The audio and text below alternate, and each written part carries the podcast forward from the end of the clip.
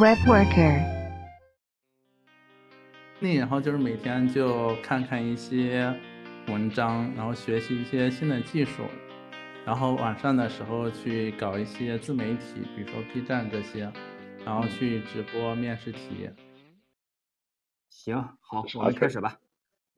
嗯哈喽，大家好，我是儿化音特别牛逼的新宝 auto。我是声音磁性的 Frankie 刘威。咱原来说是双周播一期的，双周一播的播客，咱这时候又拖到了月初。啊，行，咱新的一期 Web Work 又开始了。这次咱又有点不一样，这次我们邀请到了特殊的重磅嘉宾，然后来打个招呼吧。嗨，我是山月。行对我们邀请的山月，山月，嗯、再来点详细点的介绍吧。你在网络上网络上一般都怎么都忙些什么？然后主职是主职工作呀和最近的一些情况聊聊。嗯，我我忙，我最近是没有工作的，然后我忙也是在忙一些自己的网站之类的，然后最近也在 B 站开了账号，然后也会做一些直播呀、录播之类的。嗯嗯，你你做播客做做分享，一般做围绕什么领域？你有什么目标吗？关于程序员前端开发一些小知识、一些小的技术点，然后去录进去，然后还有一些前端公众化，然后前端面试的一些视频的讲解。对，我觉得我说起来，我关注你的第一个号应该是那个大厂面试那个号，招聘那个嗯号。哎，那我就有第一个问题了，你到底有几个公众号？嗯，就两个吧，这。那那看来我俩都关注了。嗯，可以，百分百关注。呃，呃，你你你刚才说你你那个现在没工作吗？还是自由职业？你是怎么定位你现在这个状态？自由职业不就是没工作吗？对对对，说好听点就是自由职业，说的不好听点那就是没有工作。怎么有什么契机？怎么搞的？这要从一个，这要从在线教育的双减政策开始讲起。啊，那懂了。教培行业的，对对对，啊，那就是没办法了。这个行业之前我们在上期聊的时候，还是这个行业都没了。嗯，一个沉重的话题。那那你现在自由职业一一怎么安排这个时间和精力的？主要精力在做什么？有有收入吗？嗯，收入还是有一点点的，嗯然后精力，然后就是每天就看看一些文章，然后学习一些新的技术，然后晚上的时候去搞一些自媒体，比如说 B 站这些，然后嗯去直播面试题，嗯然后也会写一梦想的些小的网站之类的。对，我觉得刘威你你俩可以聊聊，你现在的状态也快介于我和他之间了，应该是。对，我我现在也比较倾向于养老。对，下一呃我因为步就他离职了。因为我现在工作就是普通的上班族嘛，然后刘威现在这工作是允许远程办公的。远程办公，这个不错呀对呀，有没有兴趣？正在招人。是暂时远程办公还是一直远程办公？没有，是计划。现在是呃，现在计划中的是一周两天嘛，然后后后续还有个计划就是全职远程。哦，就是一周可以只去两天班是吧？不是一周两天在家，哦哦哦，三天。是哪个公司呀？在南京的叫哦，好，我操，我怎么泄露我公司信息了？没事，这个人会打码啊的，这敏感的都会打码的。要嗯 后续可以聊聊还还是老乡。嗯，找这家我也是呃，就是想着找一个就是轻松一点的嘛，因为也是比较喜欢做，就是喜欢探讨不是什么探讨，喜欢研究一些新奇的东西，所以说就找了一家呃比较轻松的，然后就是这样心情比较愉快啊，也学东西也快。对，我觉得你就可以全职远程。对，我觉得这是一个想。呃，呃我觉得也是一个前进道路上那个方向嘛。我记得呃嗯也有类似的网站是有这样的岗位的，但我但我不是很确定那具体情况怎么样。之前有哎在有一个肉山，之前是远程的。嗯，我我上周看到了一个一周工作四天的一个网站，就是嗯，算是一个招聘网吧，就是全都是一些一周工作四天，然后就是基本上也全都是远程的那种，嗯，那种公司招聘信息。不过那好像全都是外国的岗位。对，一我之前关注什么远程工作的时候，好多都是外企，然后呃也是吃咱也是他看中的也是咱的人人口红利嘛，或者说中国的程序员。嗯，有点跑偏了，拉回来，拉回来。那行，我们 拉回来。采访。嗯，呃，我们继续聊刚才提到那个前端工程化，因为我也知道嘛，你最近在总结那个前端工程化三十六讲，还还是叫什么名字？可以展开聊聊那这个。哦，这个对，这个也是我最近刚发布的一个系列文章吧，然后总共是有三十八篇，然后每一篇都很短，大概四五百字，然后发布在了我的网站上，然后最近我的 B 站，然后也是围绕这些内容去进行录制，现在已经有了文字版的，然后马上就要出视频版的，然后也是在更新在 B 站。可以，到时候去捧场。但是我有一个问题啊，就是你没有，你现在没有在一个团队里边工作，是这个工程化的话，你是没有实践，就是实践的空间不是那么大呀。怎么做出这个工程化的这个文章的？嗯，怎么说？嗯，比如说这工程化吧，其实我也是工作经验也是有四五年了，而且以前的经验也可以就是覆盖到这里。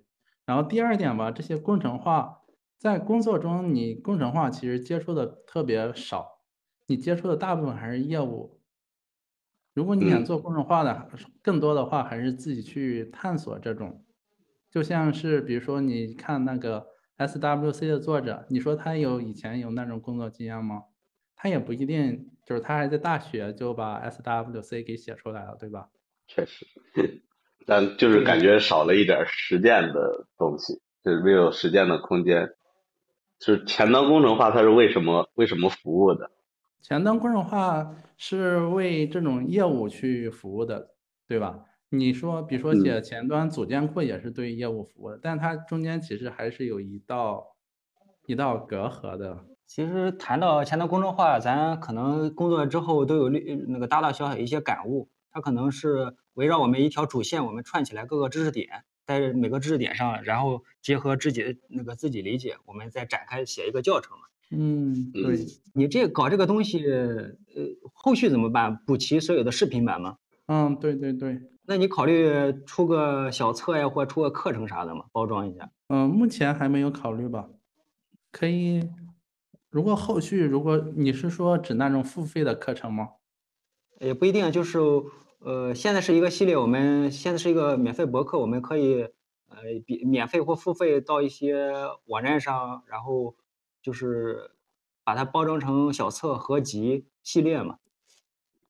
对，目前已经包装成一个系列了，在我的网站上。然后后续的话，有可能去做围绕某一个点，然后做一个小册，嗯，然后发布在掘金或者其他平台吧。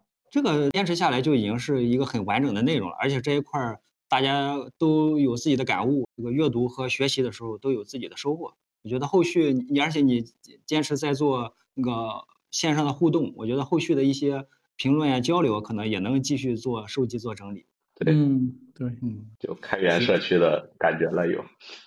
对，嗯嗯，那你你你你现在这个网站一是什么样子？有有几个网站或有哪些模块？嗯，现在这个网站它就是一个，嗯，纯内容的嘛，纯内容的就是这种使用 ViewPress 直接去搭的。对我，然后我我之前和刘威还感叹过，就是你那个博客里的内容，网站里的内容文章特别多嘛，然后也包含了很多模块，然后还还有一个邮寄的模块，啊、呃，去游历咱某些地方、某些景区、某些省区。哦，某些城市，嗯，了解。啊，这生活，我 我想起来了，你好像去了好多地方，对吧？我看到那个什么新疆啊那些地方，这些是你辞职以后，就是说自由以后呃才开始的吗？对，是新疆啊差不多去了半个多月吧。这就是我梦想的生活。对，而之前去聊的看的时候也发现有很多地区嘛，呃，我看现在有河北、新疆、贵州、安徽、山西、湖南，你是怎么安排这里边的这个行程的？你去了之后是怎么住呢？住的话，住的话就是住酒店嘛，然后嗯安排行程就是，嗯，怎么说，就是沿着这个高铁线呀，或者火车线路，然后去安排的。比如说我刚开始走的时候是直接从北京飞到西安，然后西安，然后再一路坐火车坐到了乌鲁木齐，然后就会沿着就会经过很多城市嘛，然后基本嗯上高铁基本上是每站然后就停下来。比如说是西安到宝鸡是下一站，然后在宝鸡住个一两天，然后宝鸡下来天水，然后再在天水住个两三天，天水下来是兰州，再在兰州住个几天，然后兰州下去是武威呀、张掖呀，然后每个地方都住几天。如果是省会的话，那就会住的多一点，比如住个七八天之类的。可以，哇，好羡慕啊！对对对，啊反正就是哪里有铁路就从哪里走。对，而且也嗯知道咱这岗位职业的光，就是我们有电脑有网络就可以来完成我们的工作。你你出去玩还在那儿还在那儿写着博客出去玩就很少写博客了。啊，就是单纯的玩嘛。对，往你往后展望会未来的话，你是持续来做保持这个状态吗？还是有什么其他打算？就继续保持这个状态吧。嗯嗯，我们之前和刘威去聊的时候也是，就是呃，因为程序员可以远程办公，然后我们带着一台电电脑去某一个地方就待一待，感受感受那个风风土人情。我们有闲暇的时候再补充补充我们的工作，按时提交我们的代码，按时完成我们的工作，这是就是并不冲突的，感觉这个状态特就特别理想。没想到现在就是有这么一个鲜活的案例就在跟前。我我之前是挺喜欢出差的，就是尤其是 去去其他的城市，你要说在本本城市出差那就不行，但是去其他城市你可以抽空，就像在上家的时候，嗯，去趟南京啊，去趟西安呀、就感觉赚了，顺便顺便就把地方就往那边转一转，然后感觉就是转了好多，又能公费旅游的感觉。是。可以可以。哎，哎主要是每个地方的东那个风光啊，或者人风土人情是不一样的，也也特别有意思。对，是。嗯，我们再聊一点，就是个人成长相关的，什么情况产生这样的念头，就是想分享自己的观点，然后做一些教程，还是平常就喜欢写这个总结？有什么契机吗？这些也没有契机吧？这些嗯，比如说你作为一个程序员的时候，你刚入行的时候，别人都会告诉你说要多写博客，对，然后就写了。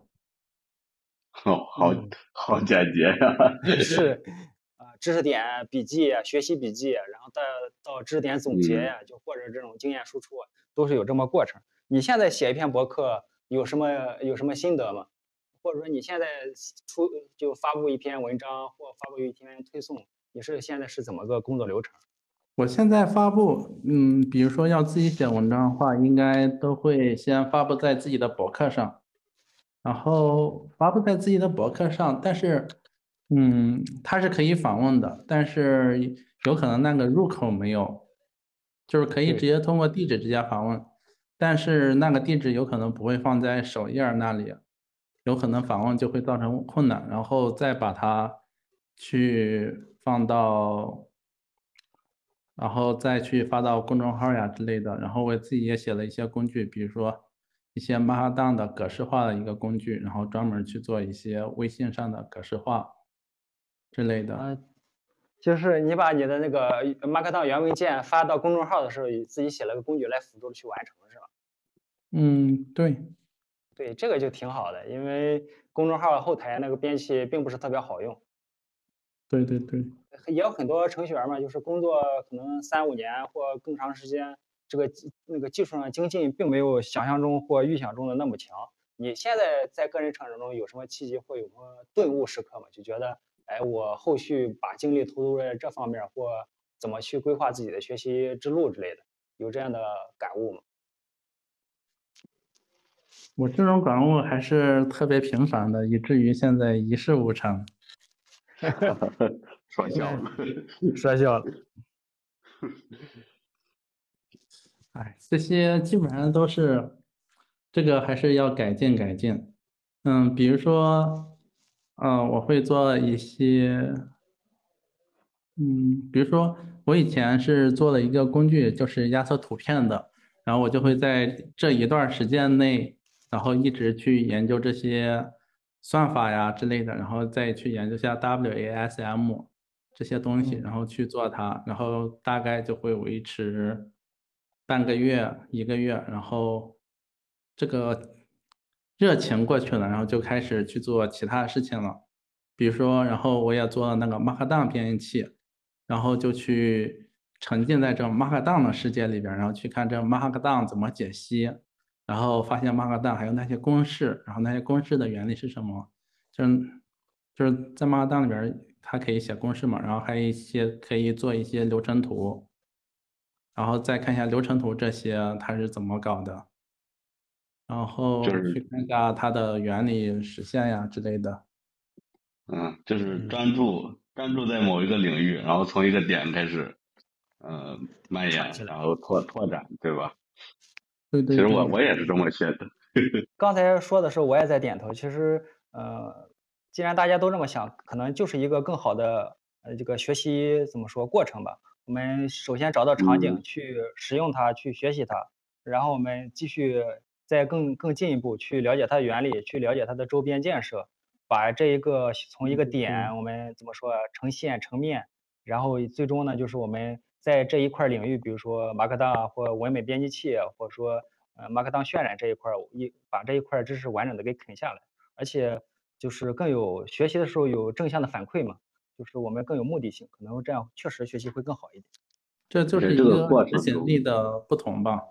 有些人执行力他比较强，然后他就会学到很多；有些人执行力比较差一些，然后就会学到一些概念之类的一些事情，嗯，或者就还没有开始，然后就结束了。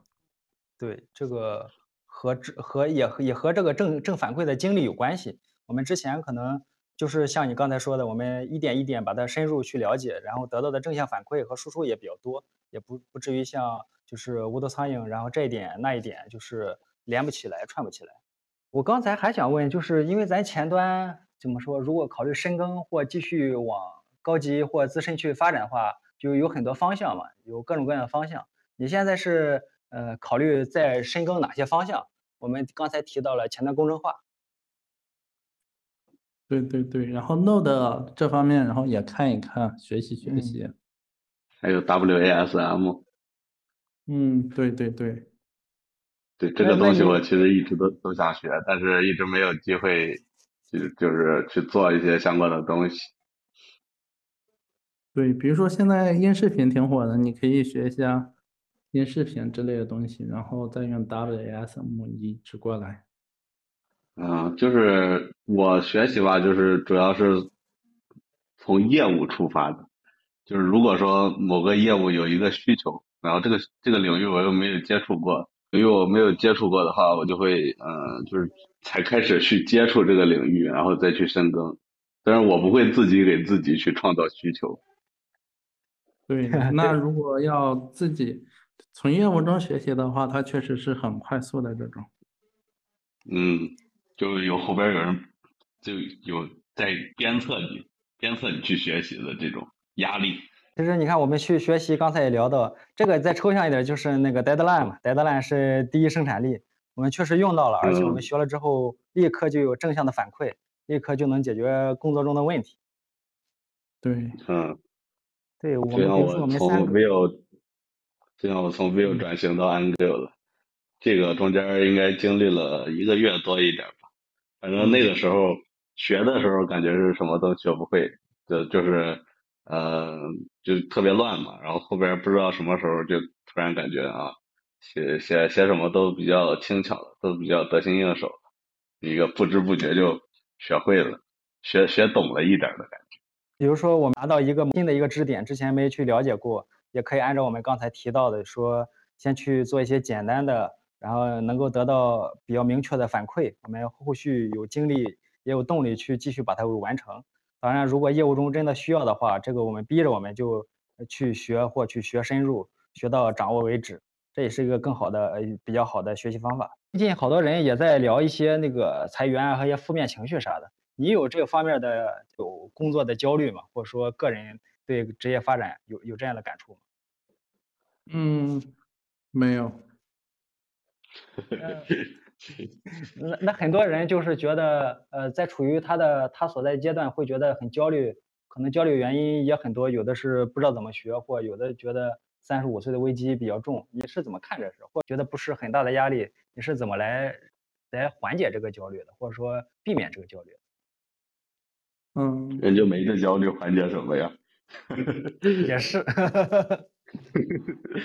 嗯，有的人焦虑吧，也不能说是他觉得要学的东西，嗯，也不也不是说他就，嗯，水平、能力的一些问题。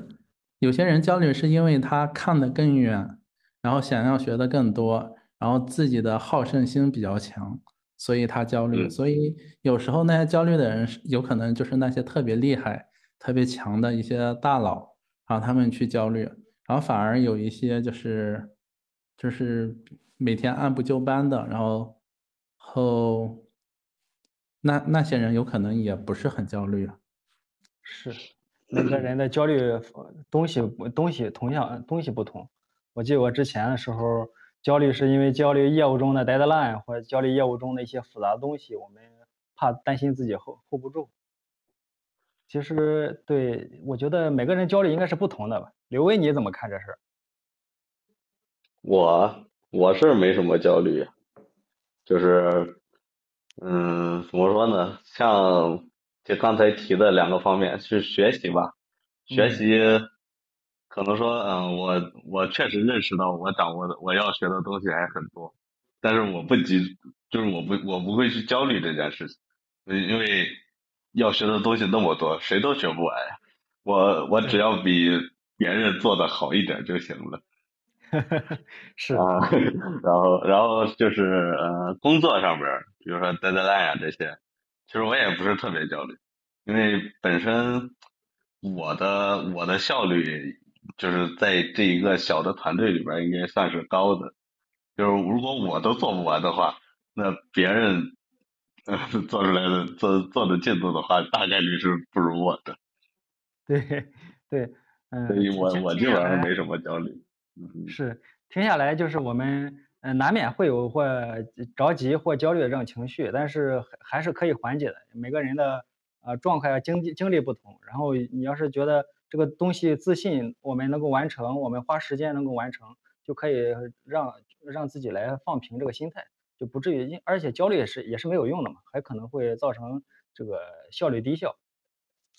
嗯嗯，刚才我们也聊了好多，就是呃围绕我们山月的经历，就之前的经历和未来经历投入和当下在做的事情，也聊到了一些个就咱们三个人对学习的一些看法，很多人都有这样的类似的焦虑。或者类似于这样的情绪，然后或者说不知道如何学习，就是我们从我们刚才聊聊聊下来呢，就是也印证了我们之前的一些观点，就是我们把精力投入在合适的范围，然后尽量建建立这个学习的正向反馈，就是能够一个是缓解焦虑，另一个是让自己成长的更快。嗯，山月，你未你现在在学什么呀？或者未来想学什么呀？短期计划。短期计划的话，那我还是学一下设计吧。嗯，设计是哪方面的设计？是说设计模式啊，这这种的，还是说就是顺顺着工程化延展的吗？嗯，设计就是 UI 的那种设计。哦哦，原来是 UI。对，为什么想？为什么想？大了。这还好。为什么想学这个？为什么想学？嗯。其实作为一个前端工程师嘛，比如说你可以往前看，往就是往后端的方向看，那就是学一下 Node，学下规划之类的。然后你也可以往前再往前看一看，就学一些交互设计啊之类的，一些嗯 UI 这呀，一些动画呀。嗯，再往前还能学学产品，产品设计，对吧？一个人全揽了。嗯，这这不一样。比如说你要做，你是一个前端吧，你要做一个网嗯。站，你做一个网嗯。站的话，比如说就写一个纯前端的网站，嗯，嗯。有可能你能写出来，但有可能写出来那就惨不忍睹。然后有的产品就有有的人写的那些就是很流行，有可能就是因为他们的设计思维比较好一些，就是他们的网站做的比较好看一些。嗯，嗯，这是一个方面。前端一般都说前端往前往后探嘛，往前探探到 UI 或探到用户交互的时候，学学对我们工作还是有用的。而且我们现在在做自媒体，懂些设计，对自己的那个怎么说呀，去宣传也是一个好处。最起码那个视频封面可以做得更好看。对对对，是嗯这样。呃，前端前端的这个层次还是很多的嘛，有的人是刚入行一到三年，或者说刚毕业，或者说还没毕业。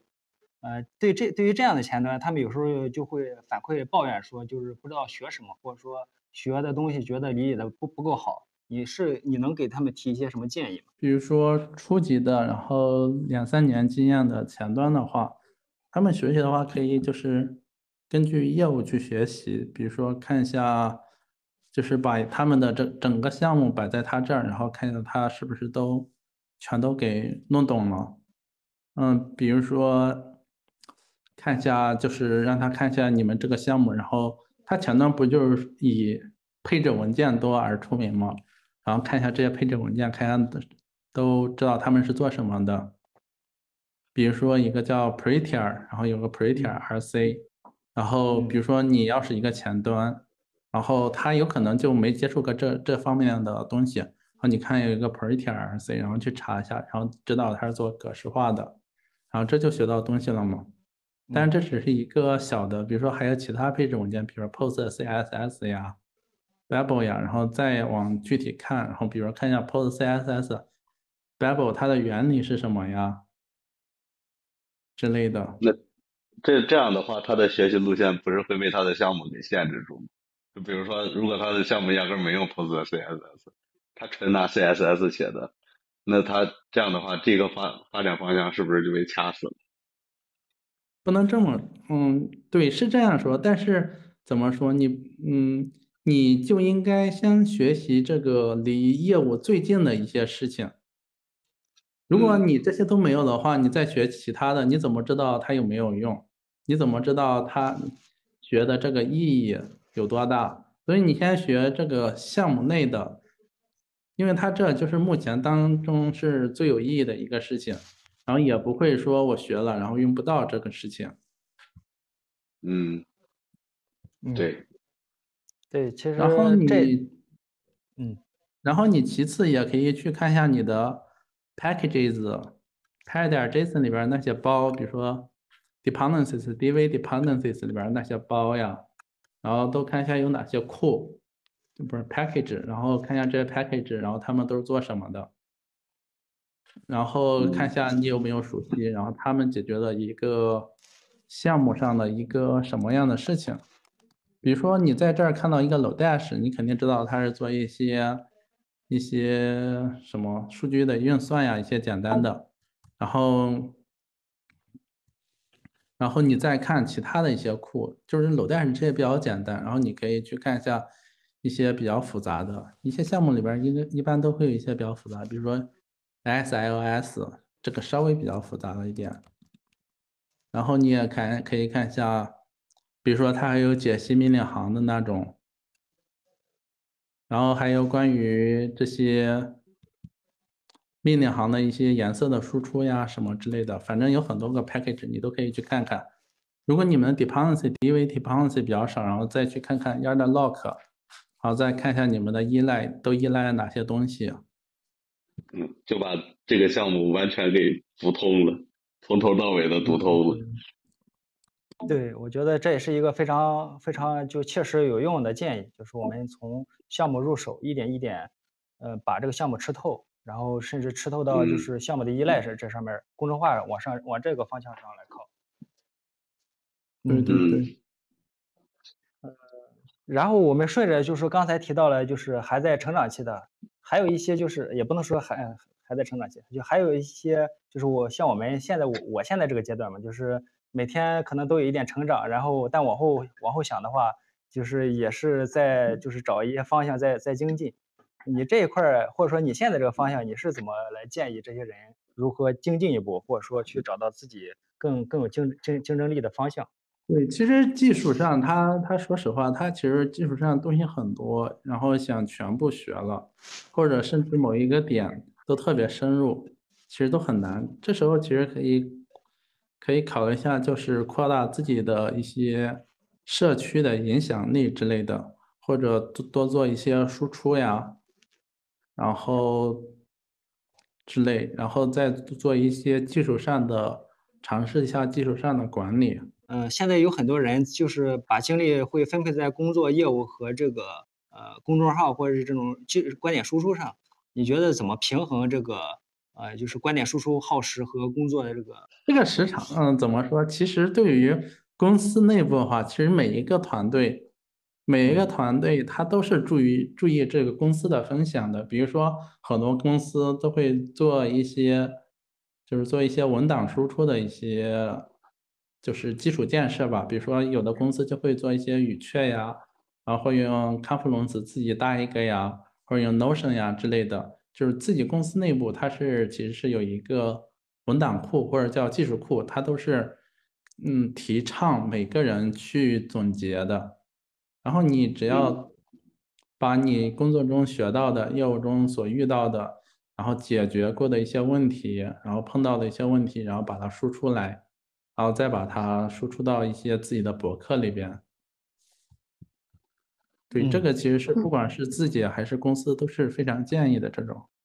在回顾你这个学习过程前端这个前这个学习的过程中，有哪本书或哪些教程你觉得非常值得推荐，然后安利给大家？嗯，我觉得前端好像也没怎么看书，还是看文档吧。前端还是嗯看文档吧。对，有道理，真有同感。看什么书呀？文档不就是最好的教程？对对对，有有哪些文档可以建议来来来读来看？学什么就看什么文档嘛。学嗯 React 就看 React 文档，学 Vue 就看 Vue 文档，学 Webpack 就看 Webpack 文档。除此之外，再推荐一个现代 JavaScript 的教程。对，JS Info 那个，你现在在投入精力，就是在阐述哪些？刚才提到有公众号、有网站，你我记得你好还有好几个那个子站呢，能介绍介绍吗？嗯，对，我的子站还是挺多的。嗯我子站最多的就是那开发者武器库吧，然后基本上有很多个小工具，比如说有一个是压缩图片的一个工具，然后一个是关于图传的一个工具，然后还有一些小工具啊，比如说 U C Agent 呀、二维码呀，一些还有最近写了一个书信目录可视化生成器。啊，这个也是为了解决我平时写博客时的一些问题。然后还有两个比较两个子站，一个是关于简历的，然后一个是关于 Markdown 的编辑器，还有一个关于 npm 库。然后像这些小工具，我应该是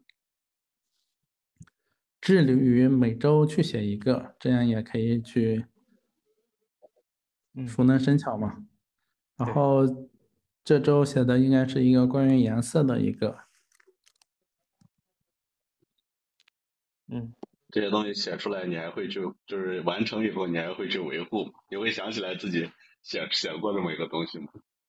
嗯嗯会，因为因为我写的这些都是，嗯，因为你你的一个观念不就是说我只在业务中去写一些东西，然后其实我这些其实也是写的，我只写我用的比较多的一些工具，就比如说这个。嗯，这个图片压缩吧，这个我就经常使用，还有这个图床吧，这个图床我也就经常使用。然后我现在博客上的图床，我都是用这个去维护的。比如说我在哪里截个图，然后我要把它上传到我的图床，我也是通过我自己的这个工具去用，还有这个马单编译器也是每天都在用，然后甚至觉得哪一点有不太满意了，然后也可以去再改一改。啊，就是实用主义嘛，有用什么写什么。对对对。对，这样因为每每天都在用，然后使用的感受和使用使用中过程中遇到的新灵感和问题都能，就是更更早的比用户更早的能够感受到，我们去做功能的增加和问题的修复。嗯，对，基本上都是 dv2 点 tech 吧，dv2 点 test t e c h，然后这些都是关于一些开发者相关的一些东西。然后目前的打算就是一些小工具就放在这个上边，然后如果这工具写的大了，或者一开始就要想写的一个稍微比较大的一个工具，那就开个子站之类的。呃，你对自己的个人技能标签是怎么定义的？嗯，比如说一些 DVOPS 呀那些，我觉得还可以。没了。嗯。嗯，我觉得咱是咱聊的也也聊到了我想想问的，然后刚才一些那个观点我也觉得达成了共识，那聊的还是可以的，我觉得。你你还有想想问的吗，刘威？没有了。对，那我们今天就可以先聊到这儿，感受到这儿。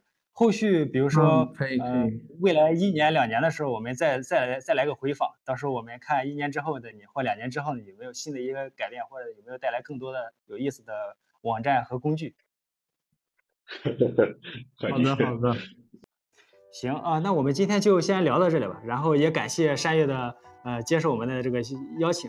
然后我们围绕一些学习、一些个人成长也聊了不少，还是再次感谢山月。嗯，感谢感谢。就先聊到这里吧。我是新儿化音比较牛逼的新宝 auto。我是声音磁性的刘威 Frank。我是山月。你是什么样的山月？我是没有标签的山月。